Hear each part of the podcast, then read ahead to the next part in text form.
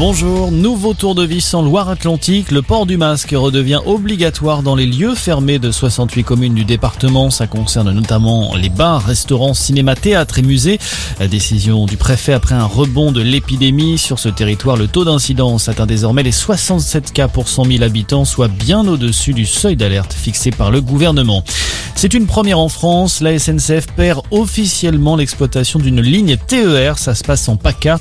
La gestion de la liaison Marseille sera désormais attribué dès 2025 au groupe privé Transdev. L'accord a été validé ce matin par le conseil régional qui assure que le trafic sera doublé pour un coût équivalent.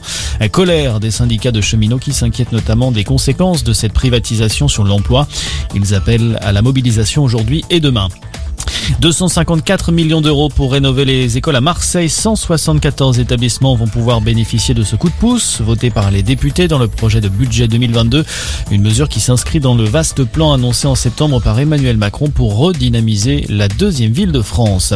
Dans l'actualité également, le torchon brûle entre la France et le Royaume-Uni. La question de la pêche a fait monter les tensions entre les deux pays. À Paris a bloqué hier au port du Havre un bateau anglais qui pêchait sans licence. Les Britanniques doivent respecter leurs engagements a lancé le Premier ministre Jean Castex en signe d'avertissement. De son côté, Londres tente de jouer l'apaisement en appelant à rester calme et à aller vers une désescalade. 10 millions de visiteurs dans la capitale, c'est l'objectif que s'est fixé la mairie de Paris pour les fêtes de fin d'année. La municipalité mise notamment sur l'illumination des Champs-Élysées.